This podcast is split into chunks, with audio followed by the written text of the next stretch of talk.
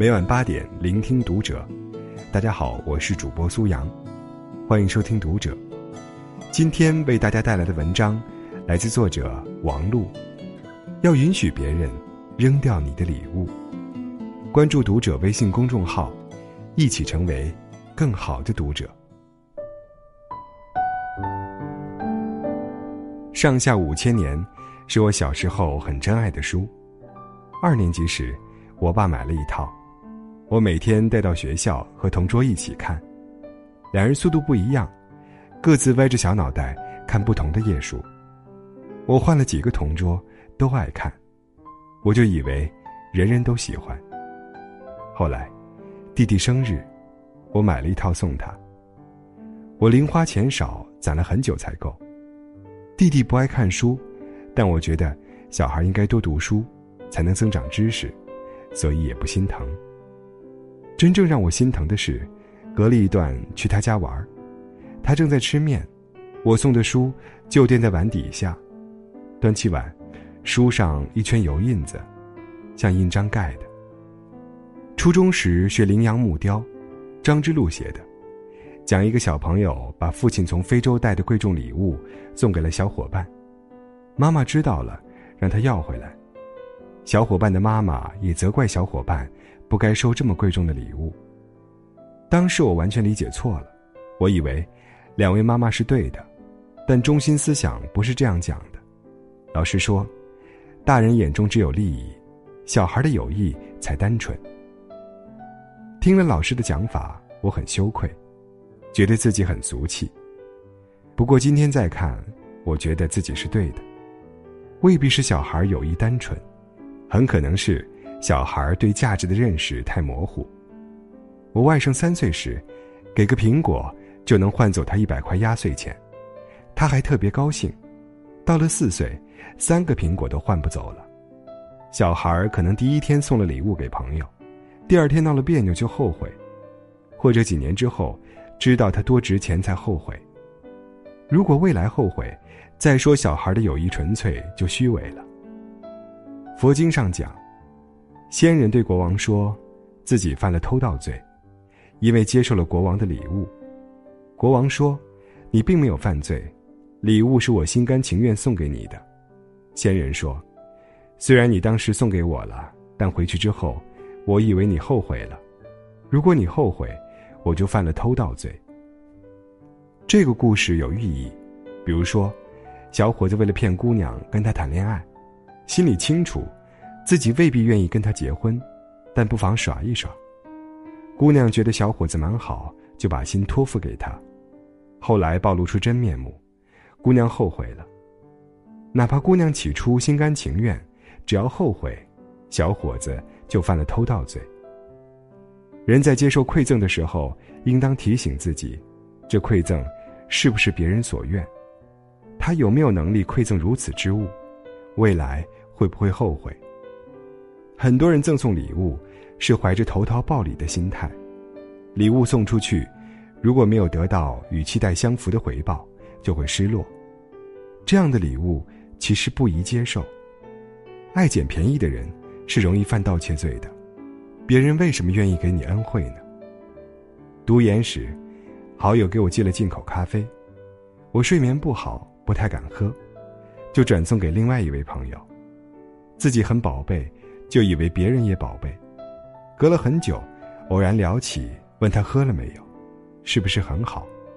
他说喝了一点，不小心放在阳台上淋了雨就扔掉了。我心疼的不得了，就感叹说：“那可是一大罐。”好贵呢，又问他，为什么会放在阳台上？为什么忘了盖盖子？因为多问了两句，他好像也不是太高兴。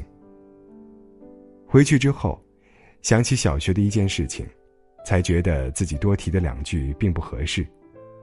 小学毕业那年暑假，我去班主任家拿信，他刚从乡下回来，塞了几根玉米棒子给我，我很感动，因为五年小学里。再没有第二个老师送我礼物。我没有告诉我妈，怕她把玉米棒子煮来吃了，但又没有自己的房间，就借了方便面箱子，装了玉米，放在床肚里。时间久了，这事儿也给忘了。后来，玉米被发现的时候已经长了霉点，扔掉了。我觉得好可惜。一旁的姐姐说：“别说长霉了，就是不长霉，也不值当煮啊。小成这样，在乡下只能拿去烧柴火。”我听了如梦初醒，难道是老师觉得玉米太糟糕，懒得煮，扔掉又可惜，刚好赶上我去拿信，才顺手给我的吗？往往就是这样，别人送你一样东西，本来很随意，你却把它宝贝的不得了。也许对别人来说，送礼物只是微不足道的习惯，就像有人无论到什么景点，都会买一堆明信片寄给每个朋友，而另一些人。只在最好的景点，很吝惜的寄两张明信片给最好的朋友。如果他期望别人特别珍惜他的明信片，往往要失落了。舍利弗行菩萨道，要先渡过布施河。有人来找舍利弗，要他的眼睛。舍利弗说：“我的眼睛抠出来，对你也没什么用，不如你要点别的，财物我都可以给你。”那人说。不要别的，就要你的眼。如果你真想渡过布施河，就把眼给我。舍利弗就挖下一只眼给了他。那人拿起嗅嗅，说好臭，唾了一口扔到地上，用脚踩扁了。舍利弗叹息：这人真是恶劣。他要我的眼并没用，却坚持要，给了他又用脚踩，真是没办法度化，还是先度自己吧。刚升起这样的念头，菩萨道就立时退转，回向小城，不能渡到布施河的彼岸。这个故事让我震动，震动并不是说人家要你的眼睛你也得给他，而是，如果你决定把一样东西给别人，那么别人怎么处理就是别人的事，因为东西已经是别人的了，哪怕别人转手把它扔到垃圾桶，也没有什么不好。如果你还把自己当成这样东西的主人，就等于宣判了别人的盗窃罪。你送人东西，并不是要用来换取宣判别人罪过的能力的。即便是在父母子女之间、夫妻之间，都不该有这样的想法。自己可以为所爱的人付出，可以无限的施予，却不能强求别人必须珍爱你的付出。哪怕内心存有一点点这样的要求，也是不好的。这样的念想。对自己并没有好处，只会让自己后悔；对别人也没有好处，只会让人觉得欠了你的情分。如果需要偿还，就不是送，而是借了。小时候，有小伙伴上厕所没带纸，用我寄给他的信擦屁股。后来他姐姐告诉我，我一点都不郁闷，反而觉得他很性情。但后来，年龄越大就越在乎。自己送出的礼物，别人有没有好好珍惜？同时，我也隐隐把收到的礼物当成负担，因为知道它总有一天会坏掉，坏掉之后该怎么处理呢？要是自己的东西，就毫不犹豫扔了；既然是别人送的，总觉得扔了似乎有点对不起人家。西安的朋友送我一只兵马俑模型，我把它从家里带到广州，脑袋在火车上磕断了。毕业带回家，后来又搬家，每次都携着一只头和一架身躯腾挪，也觉得麻烦。自己贮藏东西有负担，别人自然也有。任何东西都有寿命，终是要坏的，到头还是要遗弃。送人礼物的时候，就该想到这一层。